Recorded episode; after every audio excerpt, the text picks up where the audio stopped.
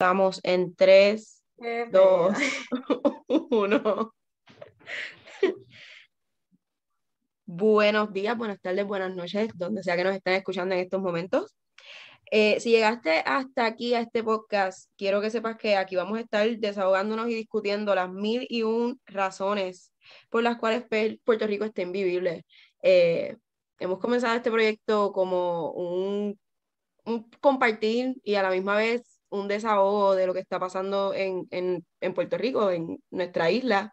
Eh, mi nombre es Aleri, yo soy de la diáspora de Puerto Rico, tengo a mi familia entera en Puerto Rico, pero vivo en los Estados Unidos, vivo en Ohio, en el frío. Este, y tengo aquí conmigo a mis co-hosts, eh, Alerian y Alexandra. Eh, Alerian, si puedes, por favor, preséntate. Hola, mi nombre es Alerian Rivera Fea. Y Alexandra, si puedes presentarte tú también, después de todo ese ánimo que nos trajo nuestra querida hermana. Exacto. Pues mi nombre es Alexandra Rivera Ojea, este, tengo 24 años y pues soy la hermana menor de las otras dos co-hosts. Si quieres decir, ¿verdad? Algo más de ti, compartir con nosotros. Si quieres compartir con, con la audiencia. Con la audiencia, exacto. No, gracias, ella no quiere compartir. Todo está bien. Después me conocen mejor. Claro. Pues Alerian es nuestra co-host misteriosa. bueno, como les dije, vamos a estar aquí hablando sobre las diferentes cosas que pasan en Puerto Rico a diario. Eh, hoy queremos comenzar eh, hablando sobre algo que les pasó a ustedes. Ustedes estaban Sí, pues Alexandra, ¿qué está pasando? Ok, lo que quiero decir es que estamos grabando esto en, o sea, estamos en enero. No sé cuándo va a salir, pero como que para que sepan el time lapse de dónde estamos ahora mismo. Enero 2022, como la segunda semana de enero. Sí, el 19 de enero. Ok. So, lo que ha pasado es. Ver, take it eh, pues mis hermanas me estaban contando que pasaron por. Fueron a casa de mi abuela. ¿Para qué titita fue que fueron? Y pasaron por los hoyos y ayer era que estaba el choque o dónde fue el choque. No, ok, están construyendo, este es el, el background story. Okay. En, por casa de mami, que es por, no sé cómo explicar la ubicación, pero por Es en la 177.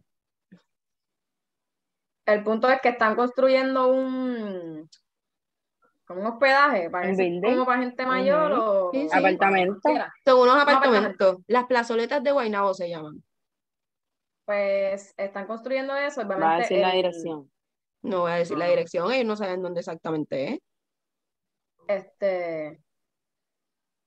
Rifó a la abuela ahí. Este, el punto es que obviamente tanto entrar para esa área con todo el material y todas las máquinas este, pesadas. Y, salir de camiones. Exacto, entrar y salir de camiones. Ha creado literalmente como ocho hoyos o 10 y ya está, o sea, como que están cogiendo agua y están bien profundos, o pasar por ahí es como que la verdadera misión. Es como no se puede pasar por ninguno de los dos lados, ni, ni para subir ni para bajar sin coger un boquete. So, hay que coger como que súper lento, se forma un tapón súper innecesario. Ya, eso es todo el, el, el... el background. Entonces, ¿dónde fue el accidente? Porque si no fue ahí, no, no, entiendo cómo se atar uno a la otra.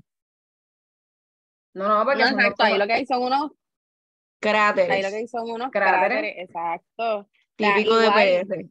Que van a demorar en, arreglar, que arreglar para ellos es tirarle más brea. No, sí, no, van a arreglar hasta que no terminen de construir. Eso es lo que yo estoy pensando, que ellos van a dejar eso ahí. No, no, no, es que no lo pueden arreglar porque toca de alguna forma una tubería o algo de la casa que queda adyacente, así que un poco más allá que simplemente volver a embrear, sino que es como que tienen que hacer algún trabajo de reparación para poder entonces modificar ese error. O aunque no lo pueden hacer porque si no le dañan la tubería a la persona que vive justo al frente de ahí. Sé que algo, algo es lo que les impide de todas formas como que poder arreglarlo inmediatamente porque pues es tan grande que afecta la tubería de las personas que viven ahí. Así que ni siquiera lo van a poder cubrir o ponerle un pancho ni nada, porque pues va a ser un verdadero proyecto y aunque eso viene siendo un recoveco, eh, eh, una vía muy frecuentada, frecuentada hasta por, por el transporte público del mismo municipio, así que una crisis de barrio. Por ahí, demasiada, por ahí pasa demasiada gente y gracias a Dios que las escuelas no están ahora mismo full, full, porque en función con que fíjate, quizás en los colegios adyacentes pueden que estén funcionando, pero de todos modos afecta a todos los demás.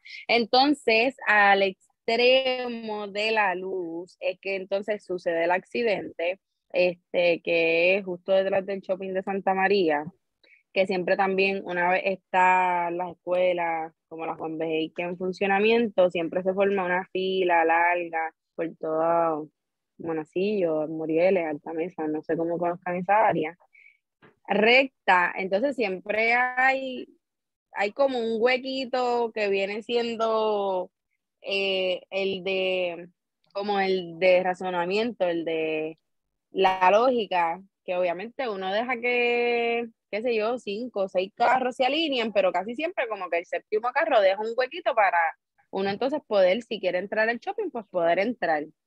Pero pues como siempre hay personas muy desesperadas, parece que en esta ocasión, por lo que yo vi, porque yo siempre, obviamente no es siempre, porque todo el mundo, pues el que está subiendo quiere social para que cambie la luz y, e irse, entonces el que está pasando quiere pasar, no Sí, sí, pero casi siempre hay gente que utiliza su cerebro, entonces deja, exacto, pero eh, porque verdad no nadie quiere interferir con las personas cuando quieren pasar porque acaba de cambiar la luz porque si no vas a formar el tapón y las personas nunca van a poder correr pero siempre siempre hay como que este espacio que queda justo justo en la salida donde tú puedes entrar quizás para el shopping por la parte de atrás que la gente entonces deja habilitado o sea deja un espacio entre medio para que tú puedas pasar tanto para subir como para bajar. Pero yo por lo que noté el vehículo que estuvo involucrado en el choque obviamente se había querido meter como entre medio del quinto carro, por poner un ejemplo en cuestión de espacio. O sea, que él estaba, que en vez de caer justo al hueco donde tú puedes pasar para el shopping, él estaba que si seguía para el frente iba a caer en la isleta que dividía los dos carriles. Ah, ok. Se nota que, pues, obviamente por desesperado. Entonces, lo peor es que como en cualquier accidente, ¿verdad? Que no es como no surge por un desperfecto, por una emergencia, sino como un choque provocado como ese pues formas más tapón todavía porque tienes que dejarle escena tal cual, lo que vengan los guardias. Así que estaba un carro que no sé si esa, ese, esa perspectiva la vio mejor Alexandra, porque yo lo que vi era como que el carro al frente y la guagua, que lo que noté fue este maldito desesperado, en vez de esperar un momentito, se quiso meter por donde no cabía y dicho y hecho. El carro que venía subiendo para la luz Sí, o sea, venía con su viaje probablemente. Sí, sí, venía con velocidad. Pues, ahí le metió como por la goma por la goma trasera del pasajero, porque era como una pick Este, y entonces ah, quedaron entonces los dos carros en el medio de, ese, de esa vía que es súper incómoda, porque entonces pasan carros para subir, para bajar, para doblar para el shopping, saliendo del shopping para bajar para, para una silla Muriel, etcétera. Entonces fue como que este, un caos súper innecesario pero que entonces como que yo pasé y entonces vengo de los hoyos de allí para la luz de choque. accidente. Al cruzar la avenida, no sé si te digo. que los accidentes pasan, obviamente, pero el hecho de que sean porque eres un prisu y que se nota, porque independientemente el tráfico es diario, así que todo el que transita el área con frecuencia sabe que pues siempre se atapona, pero uno encuentra el huequito o tal persona cede y hay que hacer espacio para subir y bajar, pero que sea simplemente porque eres un maldito prisú, no te va a llevar a nada. Es un, es un mal rato, no, definitivamente. Y especialmente en esa área, como tú dijiste, la gente que transita esa área todo el tiempo, si tú, si tú conoces el área, tú sabes que hasta básicamente tienes que socializar con la gente ahí para que te den paso, como que tienes que estar pendiente a la cara de la gente, ni siquiera a, cuán velocidad viene el carro, para que, para que tú decirle, mira, me das break y hacer, hacer mueque y de todo para, que te den paso, porque también la gente ahí se pone medio, medio insoportable. No, como que la tienes que estar pendiente a la luz que esté roja para tú tirarte si vienes de atrás del shopping, para entonces estar pendiente al que viene bajando, que le dé paso para entonces tú poder doblar para allá o al meterte para Sí, porque guiar, en Puerto Rico es un deporte extremo, pero nos hace mejores, nos hace mejores guiando porque tenemos mejores reflejos. Eso es todo lo que yo puedo decir. No creo. Yo siento que uno ya guía por instinto más que por, por reglas y, esquivando al que está bien a lo y loco esquivando el boquete, esquiva- esquivando al que viene, esquivando a los prisos. Sí, pendiente a todo el mundo y nadie pone, se- y nadie pone. Nadie señales. Y hablando de carros y accidentes de carro, pues sabemos que esta semana ha estado el tópico del malvete de, de Roberto Clemente eh, en boca de todo el mundo, ya que pues la legislatura aprobó un proyecto donde el, el malvete de Roberto Clemente conmemorativo de sus 3.000 hits, los 50 años de sus 3.000 hits, este, ahora mismo es el que quieren darle a todos los carritos en Puerto Rico, pero quieren que las personas paguen 5 dólares más por el malvete. Y hubo, parece que una confusión en el Departamento de Transporte, donde en el documento del malvete escribieron que era para la fundación, pero no es para la fundación. Ese dinero es básicamente costo del malvete. Cuando te desglosan los costos, no aparecen esos 5 dólares en ningún sitio. Y pues la gente está molesta porque son 5 dólares que le aumentan nuevamente después de aumento de luz, aumento de, no sé si están aumentando el agua ya, pero yo sé que están aumentando la luz, están aumentando par Sí, de cosas. Los peajes. Los peajes también los aumentaron para tener carreteras con boquetes, como acabamos de decir. Este, ustedes, ustedes que saben de eso del malvete, ¿qué, qué- qué pueden decir sobre el asunto? Entiendo No, que sí porque- aparece desglosado por lo que vi en las noticias. Este, que sí aparece el desglose. La, la única diferencia es que pues no es un donativo, eh, que aunque aparece como un donativo, pues no es como que un donativo sugerido, sino que está Que no es opcional. impuesto y eso es lo que Exacto. Ok. Si no es voluntario, es porque impuesto y Ok, ok. que obviamente molesta, este, porque, ajá, cinco pesos dan para muchas, muchas cosas, y más cuando le estás subiendo el costo de vida a, todo lo demás, como bien mencionaste. Sí, yo también estaba, o sea, estaba escuchando, pues, tú sabes, diferentes este, medios que estaban hablando sobre la disputa que tienen ahora mismo tanto la familia de Roberto Clemente como otras entidades que tienen su nombre patentado sobre el, el issue de que le va a costar más al gobierno todo este bayú por el simple hecho de que van a tener demandas porque no se pueden estar utilizando la imagen slash el número 21 de, de Roberto Clemente. Y quedamos en vergüenza otra vez, como el fin de año. eh, eh, exacto. con los pies. Exacto, pasando malos ratos que no se tienen que estar pasando, especialmente en un país que, que pues, eh, eh, si hicieran las cosas bien y pidieran los permisos correctos, no estuvieran pasando por estos papelones que están pasando ahora mismo. Esto no fuera siquiera noticia, porque todo el, o sea, no creo que a mucha gente le moleste tener a Roberto Clemente en su carro. Tampoco creo que pues eh, No, sea yo siento que, disculpa que interrumpa, yo siento que la gente estaba hasta como que puesta como que para eso, como que emocionada, como que diablo Roberto Clemente, porque tú no sabes que súper tipo y como su muerte, que era un humanitarian, whatever, este, que era como que estaban puestos para eso, sea, ahora como que lo cagas con que, ah, tienes que pagar cinco pesos y como que exacto, todo el mundo sabe que, ajá, el malvete para que van a el carro, que es como que un montón de cosas innecesarias. Sí, yo siento que pues ahí pues hicieron un, un mega papelón nuevamente nuestro gobierno.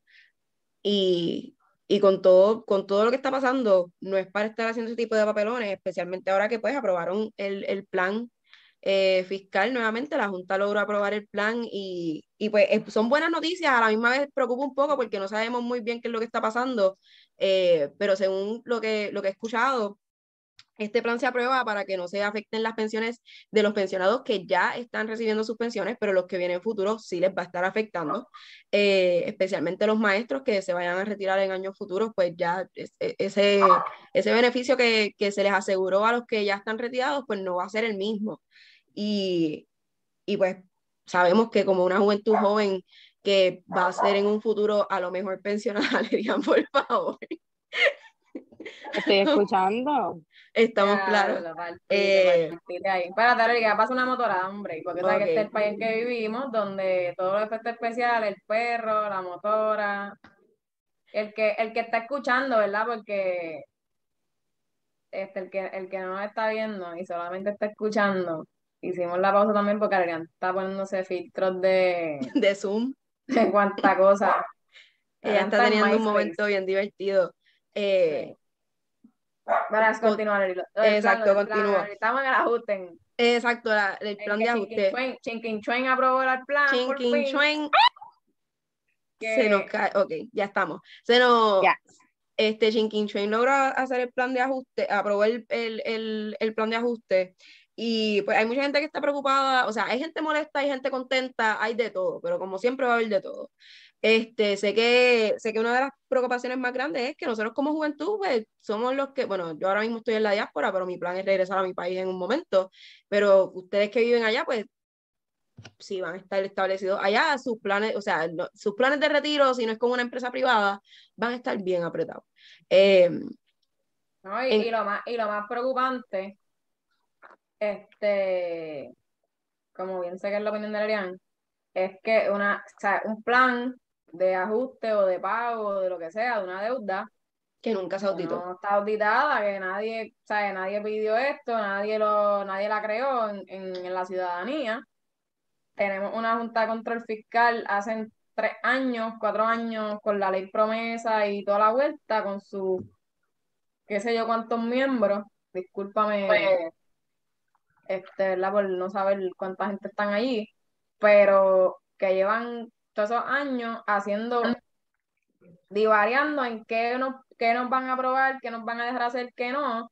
Y entonces ahora que vienen a, a aprobar algo, este, que va a tener como que un montón de repercusiones, sin saber de qué está, de qué es esta deuda. Y es como que, ajá, ¿y para qué estuvieron todo ese tiempo ahí si no pudieron lograr nada en, en tiempo real? Y como que era ahora, hay que esperar a que se cumpla el plan, a ver si, si, si salimos, como quien dice, de probatoria. Y salimos airosos, exacto. Porque son cuatro años más que va a estar, van a estar ahí en, en, en Puerto Rico, eh, pues la Junta, entre, entre otras entidades que van a estar verificando y fiscaleando allí por, por nosotros y por lo que esté Eh, lo que pasando. escuché fue, obviamente las noticias, no hubo muchas noticias, pero lo escuché, que, ajá, como que lo que están diciendo es que quizás el plan que aprobaron no, realmente como que no, no paguemos todo, como que no, no cubra todo o algo así, y como quiera a futuro va a haber como que algún tipo de deuda todavía. Sí. Y, y lo que más preocupa sobre esta deuda es que en Puerto Rico, toda, o sea, la sociedad de Puerto Rico ha cogido cantazos desde, el- vamos a decir, 2016, porque 2017 fueron los huracanes, pero desde 2017 estamos cogiendo cantazos. Y no hay mejor en la economía, no hay mejor en la infraestructura, la gente se está yendo, no están naciendo niños, lo que hay es un montón de, gente de población mayor, por no decir viejo, pero el, país que necesita a los, jóvenes para progresar, Paco está pasando por una ola de violencia brutal. Ahora mismo acaban, hay una noticia de que apa- apareció un muchacho que estaba desaparecido. Alerian, ¿qué nos puedes decir de eso? No, exacto, pues vimos que recientemente por el área apareció un cuerpo en una sábana que no se sabe verdad, todavía no lo habían identificado. Entonces yo apenas uso Facebook, pero cuando entro, pues si hay personas desaparecidas lo comparto, porque pues uno no sabe, uno no sabe las condiciones, por más que uno juzgue, que uno diga, "Ah, estaba en droga, quizás estaba en algún problema, quizás el día de falda, pues la realidad uno no sabe y a mí me espanta mucho el simple hecho que que de la noche a la mañana, este, quizá empiecen, ¿verdad? Uno siempre hace sus presunciones de, de las demás personas cuando uno ve las noticias, pero la realidad sí es gente random que se empieza a desaparecer y que después se encuentran muertos con signos de violencia o igual como pasa realmente en los asaltos y en los kayaking, que pues uno puede estar por ahí, qué sé yo, saliendo del trabajo, echando gasolina, o ahora mismo vi una noticia también de un turista en San Juan que le metieron con una botella la de atrás de la exacto. cabeza, este, tenemos amistades que le han robado el auto, personas que le han robado sus autos frente a su hogar, que también lo hemos tenido que lamentablemente vivir, pues siempre me preocupa el hecho de, diantre, pues no conozco a la persona, pero pues uno puede ayudar compartiendo y, y ver- estar dentro de todo al pendiente por si uno ve a la persona en la calle, que quizás uno no, no conoce a la familia, pero entonces por lo menos él Y en efecto, no voy a mencionar el nombre de la persona, ¿verdad? Por respeto a su familia, pero apareció este muchacho de 25 años que estaba desaparecido, que no es el que lleva desaparecido desde diciembre. Este, uno que había visto entre, entre ayer u hoy y lo había compartido y entonces ya salió eh, nuevamente que, ¿verdad? Pues que ya fue identificado por sus familiares que, que pues no está en este plano terrenal, pero de verdad que es de espanto la ola de criminalidad y, y, y el uno no sabe la realidad porque quizás es una persona inocente que simplemente estaba caminando por ahí, alguien por, por hacerle daño, por llevarle algo, pues lo mató, ¿verdad? Uno, no, uno nunca sabe esos, esos detalles más allá por las noticias. Eh, o sea, nuevamente, esto es algo que lleva años pasando, o sea, este fin de semana fueron 11 muertos en dos días, eso es para una isla tan pequeña, o sea, aquí eso pasa también, pero somos, o sea, es mucho más territorio que cubrir que, que en Puerto Rico.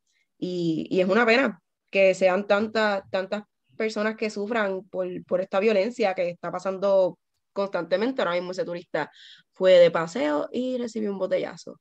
Pero e, es, más, es más preocupante cuando es gente que vive ahí que y que tú sabes que a lo mejor pues, puede ser que ande malos pasos, como puede ser que simplemente estaba de camino a su hogar, como pasó con la muchacha que atropellaron hace unas semanas, este, que pues se le explotó la goma y que la atropellaron. Este, ambos, ambos casos, gente súper joven,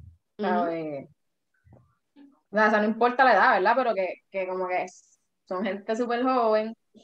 Sí, volviendo a lo que estaba diciendo, que la juventud de Puerto Rico, que ya está, en decadencia. porque entonces uno no sabe ni qué hacer. La juventud de Puerto Rico ya está en decadencia porque se están, o sea, están volando otros sitios por mejores oportunidades o porque eh, simplemente pues no, no, no, consiguen trabajo o no pueden desarrollarse dentro de su propio país o se le ponen miles, miles trabas para formar su propio negocio o lo que sea, pues para colmo también estamos muriendo los más jóvenes y, y, es hasta cierto punto, pues, par de scary el no poder este, contar con que, pues, vamos a tener una, una población en un futuro bastante grande y, y, y que pueda producir para nosotros eh, en, en unos 10, 15, 20 años probablemente. Ahora, lo otro que quería discutir hoy es que pues las escuelas, ayer volvieron los maestros a las escuelas de, de Puerto Rico. Eh, hay un, debate sobre si van a estar cerrando escuelas. He visto varios posts de la gente diciendo que van a cerrar disque La Central, que van a cerrar la Escuela de Bellas Artes en San Juan. Hay otra gente diciendo que no, que no, que, que no van a cerrar ninguna escuela. Eh, hemos escuchado de pues amistades maestros que sí nos han confirmado que hay escuelas cerradas. Eh, hay un problema ahora con los niños regresando con, con esto de las vacunas y, y, nuevamente seguimos con el problema persistente de las pruebas eh, de COVID, porque estamos haciendo este podcast y estamos en una pandemia, porque nuevamente repetimos, estamos a enero 19 del 2022, el COVID llegó en marzo del 2020 eh, y continúa aquí vigente, por eso Valerian ahora mismo tiene una mascarilla puesta en el Zoom para poder, tú sabes, identificar que estamos dentro de una pandemia. Eh, me gustaría saber de ustedes qué, qué, piensan sobre, sobre todo este tema de las escuelas que están cerrando y, cómo, es, cómo esto ha sido afectado por la, por la pandemia en general. Super crazy, en verdad. Este, siento que fue un peo, como que cómo bregaron y cómo siguen bregando con la educación eh, en medio de pandemia. No siento que nadie se suba a adaptar, o sea, bien, ha sido bien complicado, obviamente fue también súper repentino, pero el sistema de educación ya estaba pasando la mal hace mucho tiempo y ahora mismo, exacto, como que, eh, ¿sabes? Fue un, fue un caos cuando se fue virtual, este, full, para, porque pues los niños y qué sé yo, es bien complicado, o sea, los más chiquitos también como que en cuanto a, a concentración y eso, y para, para los maestros, porque quizás no todo el mundo tiene recursos para dar un, un, curso o, o, una clase completa virtual. Este, yo tengo una amiga que es maestra y es como que se le hace un poquito más complicado darla, o sea, como que planificar una, una, una clase. Una clase virtual. igual ella también como que trabaja con, con niños con diversidad funcional, que pues también es como que más retante todavía, pero ahora mismo como que hay un revolú entre si los nenes van a regresar porque tienes que estar vacunado ya a partir de los 5 años, este, creo que de 5 hasta los 12, tienes que estar, por lo menos, tienes que tener la vacuna, y creo que de, 12 o 13 en adelante tienes que tener el booster full para poder ir a la escuela presencial. Si no, pues tienen que, pues, como adaptar y supongo que coger las virtuales y qué sé yo. Igual ahora mismo también ella me dijo que como que tiene un, un estudiante que como que creo que la familia es de México y el nene se fue para allá en vacaciones y le dio COVID. Pues no ha podido regresar a Puerto Rico. Eso es como que ahora ya tiene que darle clases a los de aquí que lleguen al salón, que porque están vacunados, este presencial, a los que no, darles virtual y a ese nene también, pues enviarle su, su material virtual, porque no, no ha podido viajar de vuelta. Sí. Que es como que un súper reto de, hay tantas opciones de que el que se vacuna pues va y lo coge en el salón, este, y el que no, pues tienes que darle virtual, que es como que medio, medio fuerte. Igual en esa escuela, pues van a traer como que otra escuela, otros maestros, y pues la escuela va a estar como que más, este, va a haber más gente y va a tener que irse más como que las tareas entre más personas. So también eso es como que una como una variante de que pues tienen que adaptarse en un montón de áreas y es como que ajá, este semestre es la continuidad del anterior. Exacto. Que es como que no es como un semestre nuevo y estamos empezando con esto nuevo, como que el anterior se ha afectado y lo cogimos de una forma y ahora esto lo estamos poniendo de otra forma súper diferente y tenemos que darle continuidad al material que habíamos dado en agosto a diciembre. So, es como, no, sé cómo piensan que va, que va como que a funcionar. Definitivamente. O sea, que da el fruto, piensa.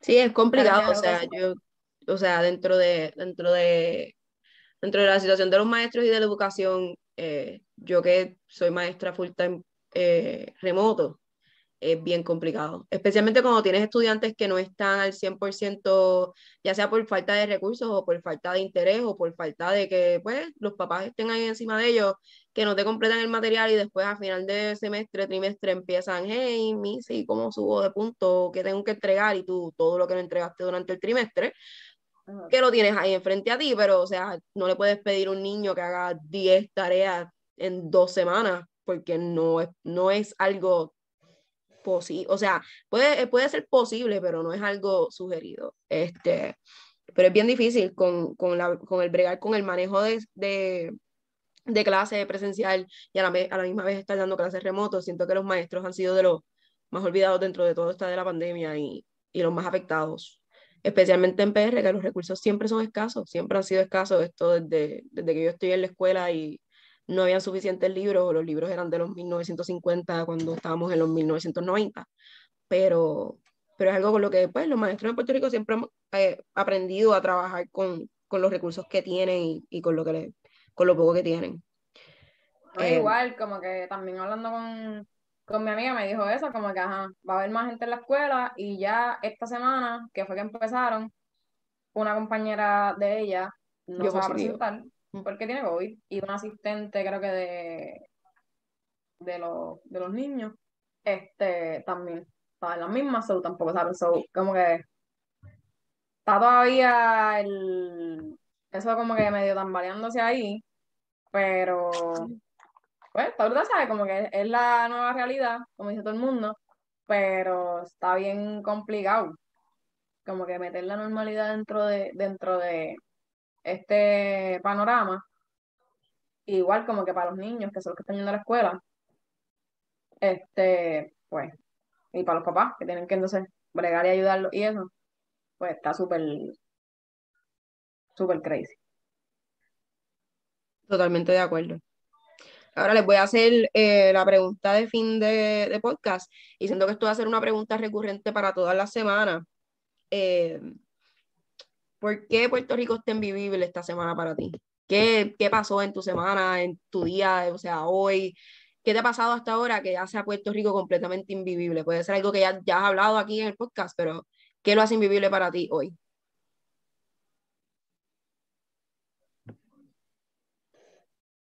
En verdad, hay un montón de cosas, obviamente como que todas las noticias que salen son súper drenantes, pues, desde la criminalidad, los asesinatos, desde, como dije, la falta de manejo ante el COVID, en sentido de que no hay como una, un norte claro de cómo quieren bregar en, muchos en muchas partes, este, que sigan cambiando como que esta semana este, va a ser así y a la otra es como que no, la orden es otra o no hay orden, es como que tienen como que un mini regulado, aparte de cuando uno sale, pues uno ve de todo, este, esa, no solamente los boquetes y todo, como que va a los sitios, no hay personal, hay una falta de organización brutal también, como que yo fui esta semana a hacerme al médico y me mandaron al laboratorio y fui ayer, martes, y el laboratorio está empaquetado, este, y hay una falta de estructura brutal porque es como que tienen una, una sola fila, pero tenían como que supuestamente dos tablas, una de apuntas para la prueba del COVID y otra para los laboratorios regulares, pero nadie estaba manteniendo como que registro. Era como que un, un, un desastre, entonces como que pierdes el día, pierdes el tiempo y, y exacto, está brutal. Plus, después llegas a la casa y es como que, ay, sí, el malvete cinco pesos, que te lo van a cobrar ya mismo. Este, yo creo que en estos días se fuera algo en un momento, viro rápido, pero es como que, ajá, eso daña en ser, es como que, y eso es algo normal en, o sea, como que en este país, por lo menos aquí donde vivimos nosotras. So, es como que son demasiadas razones, diría yo, pero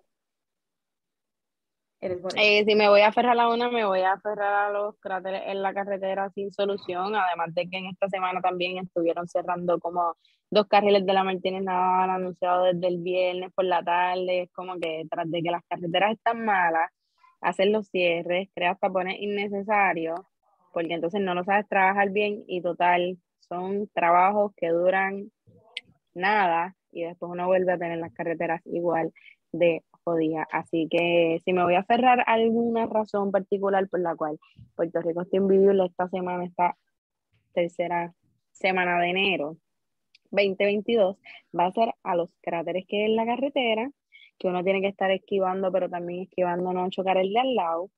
Y eso hace que Puerto Rico esté invivible. Y no que haya cráteres, sino cráteres de tiempo y que la administración no haga nada para trabajarlo y que cuando los trabajan lo que hacen es tirar el parcho y no los trabajan correctamente y por eso entonces esto es un ciclo de nunca acabar, pero como quiera aumentan el peaje para destinar los fondos a mantener las carreteras.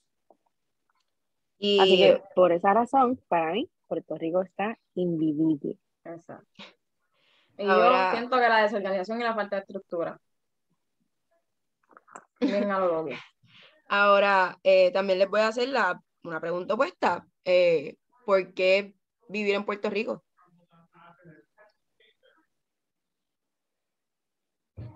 ¿Cómo así?